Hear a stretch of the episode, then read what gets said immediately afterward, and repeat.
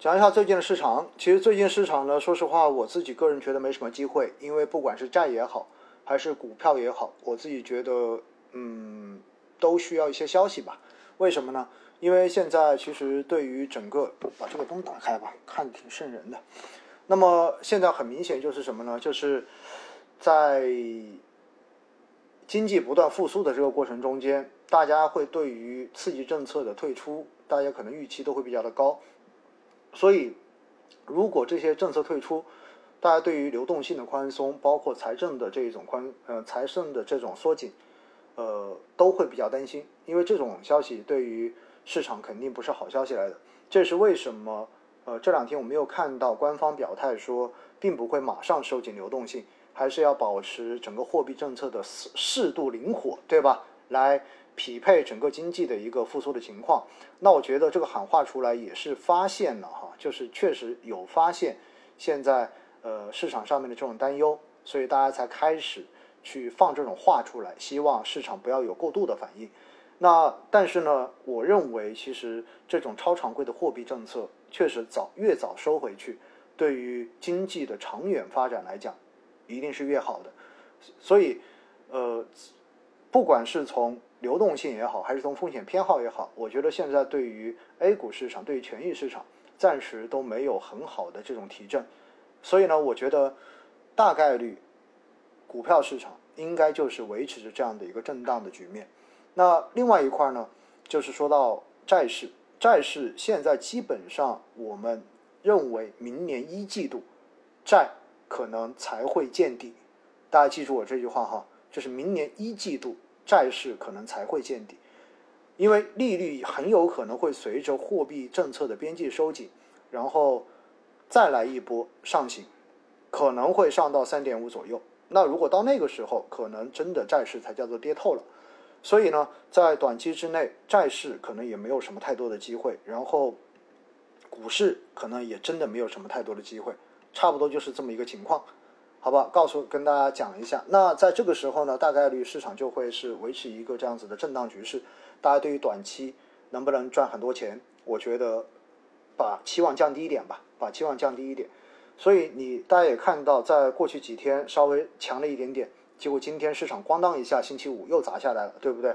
那当然，今天砸下来这个事情呢，跟医疗板块有关。我也看到很多人一直在弹幕和说医疗，对不对？说医疗，跟大家讲讲医疗。医疗今天整个医疗医药今天是大跌的，其原因大家应该都看到了，对不对？就是因为那个心脏心脏的这个支架的集采，然后导致相关的这种医疗公司股价出现了暴跌。那么其实集采这个事情哈，我想要告诉大家的就是这个事情其实对于我们老百姓来讲是好事情来的。为什么呢？我们知道以前的这个心心脏如果有冠心病，你要做个支架。基本上报价都是两万以上的，那么这一次的集采之后，大家看到了报价降到几百块钱了，这个降幅太惊人了哈。所以呢，集采其实说白了就是全国的这一个社保资金，然后进行集中采购，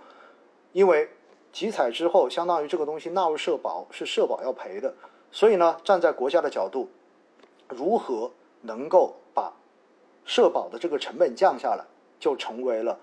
是这个集采、这个医疗采购谈判中间，集中采购谈判中间最重要的一个把握。那么在这样的情况之下呢，我们说就会造成一个结果：第一，所有的这些医疗器械公司肯定都要去参与。为什么？因为你不参与，你未来就没活路了，就这么简单。虽然说集采的话只占百分之七十，另外还有百分之三十是放开给到市场去可以参与的。但大家想想看看，如果哈，大家想。以前的一个心脏支架你卖一万多两万，现在进了社保的这一种，他就卖个八百块钱。那这个时候，就算我放开百分之三十的市场给你，你觉得大家还会愿意去选那个百分之三十，选那个一万多两万的吗？肯定没有人选嘛，对不对？所以在这样的情况之下呢，就是如果你没有中标，没有被纳入集采，那这个赛道你就不用玩了。因此呢，所有的这些医疗器械企业肯定包括外资企业，肯定都是想要拿到这个标的，因为拿到这个标至少可以保证量在这里，因为它的量是非常大的。但是回过头来呢，就一个什么呢？就是一个你的这个价格一降下来之后，你的利润空间就降了，对吗？尤其是你一降价降百分之九十，我的天呐！这些以前都是层层经销商的利润，也包括了这些上市公司的利润。上市公司的利润可能是少，可能是小头，中间的渠道可能是大头。但是这么一弄之后的话呢，就让大家对于这些上市公司未来在这一块上面业务的这一个利润贡献产生了非常大的忧虑。这也是为什么昨天这个消息出来之后，今天整个医疗带动医药板块出现暴跌的一个根本原因。而且呢，每次的这种带量采购哈，都会对医疗跟医药的这些板块形成冲击，这一点大家心里要有数。说白了，如果能够被集采成功中标，最后的结果它就是什么？最后的结果，它就是用量走量，然后虽然每一个它的利润都会变小，但是它有足够的量支撑，其实还是能够支撑起它的一个利润平台的。这一点我觉得大家不用担心，但是的话呢，对于市场的这个情绪的冲击，我自己个人觉得还是蛮大的。所以呢，未来哈，大家要记得一点，未来在这种带量采购的环境之下，未来的这一些行业中间某个细分行业，不管是你做什么样子的这种医疗器械，或者是做某一个细分的这种东西，最后一定都只有龙头企业能够活下来，小的企业。全部都活不下来，这就是意味着会加快整个医疗跟医药行业向龙头集中的这样的一个态势。所以的话呢，慢慢的我会告诉大家，可能医药跟医疗哈，慢慢未来的投资趋势就是可能指数基金越来越跑不赢主动管理型基金。为什么呢？因为好的这一种东西或者说整个的利润全部都向头部集中，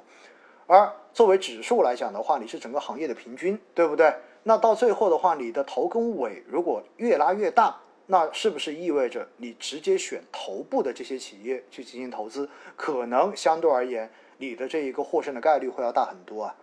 因此，在这样的时候，我就告诉大家，未来带量采购是一个普遍性的事情，而且每年都有这么几次，每次一出来之后，都会对整个医药跟医疗板块造成一定的这种情绪上的冲击，但是未来。告诉我们的就是在这些行业进行投资，可能主动管理型基金，尤其是优秀的基金经理管理的主动型基金，可以帮我们贡献超越指数的收益，这个部分变得越来越多，这就是一个趋势，好不好？这是关于这个内容跟大家所讲的。当然，我也看到有朋友提到了，说没有利润了，医医生都没有积极性了，对不对？确实，这是另外一个层面的东西了哈。那我也看到现在有很多相关的建议，包括我自己，我也认为现在医生看病的回报确实太低了。为什么呢？因为现在的医院，一方面我们的公立医院又强调公益性，但是回过头来呢，它又是一家商业机构，所以在这样的情况之下，就造成非常难办。就一方面你不能说让他自负盈亏，因为如果是商业机构，那我怎么赚钱怎么来，对不对？那但是我又不能让他自负盈亏，为什么？因为我们的公立医院带有公益性，你要保证老百姓都看得起病。但是说实话，如果一个医生经过了五年本科、五五年的这种本硕，再加上几年的这种博士，最后的话，真正一个临床医生真正成熟起来，他在中间可能要经过十几啊十几年的这种实践，然后最后才能到这样一个位置，结果。我们去看个病，你会发现挂个专家号，挂号费才五十块钱，这对于医生来说，我觉得太不值钱了。所以未来真的要让医生的收入，尤其是看病的这个收入变得更高，而不是让医院通过药赚取的利润去养医生，也不是通过这些医疗器械的检查费用去补贴医生。我觉得这才是最终的解决之道。在海外，为什么包括香港也好，为什么那些医院就是医生，大家都觉得是特别好的一个职业？因为你约个医生，然后的话去看个病，你会发现你的诊疗费其实是很贵的，药费反而是少数。所以我觉得哈，就是对于这一块，我们的整个医药医疗系统还有很大的这种改革的空间。当然，这方面我不是专家。所以不好妄做评论，因为中间牵扯到各方的利益都太多了。但是我相信，随着这种集采逐步的落地之后，应该相关机构会对于我们的整个医疗体系做出相应的这种变化，来保证医生应该是要受到尊敬的，医生应该是高收入的，因为他们的压力实在太大了，尤其是在近几年医患关系变得越来越成问题的时候。而且我们看到有很多的医生不断的被伤害，我觉得这真的是一件让人非常痛心的事情。因为我身边有很多做医生的朋友，现在都不愿意让自己的孩子去学医的，因为觉得现在学个医生、做个医生都有生命危险了，累就不用说了。基本上大家看到这种医院的这种排队，包括社区门诊的排队，医生在那里。从上班到下班，基本上就没有休息的时间，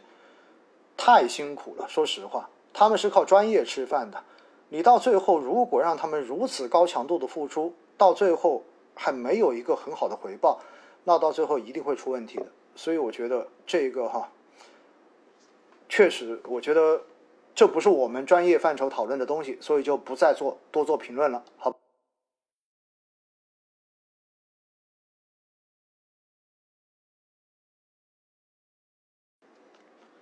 然后下一个问题，老师拜先生上台之后，黄金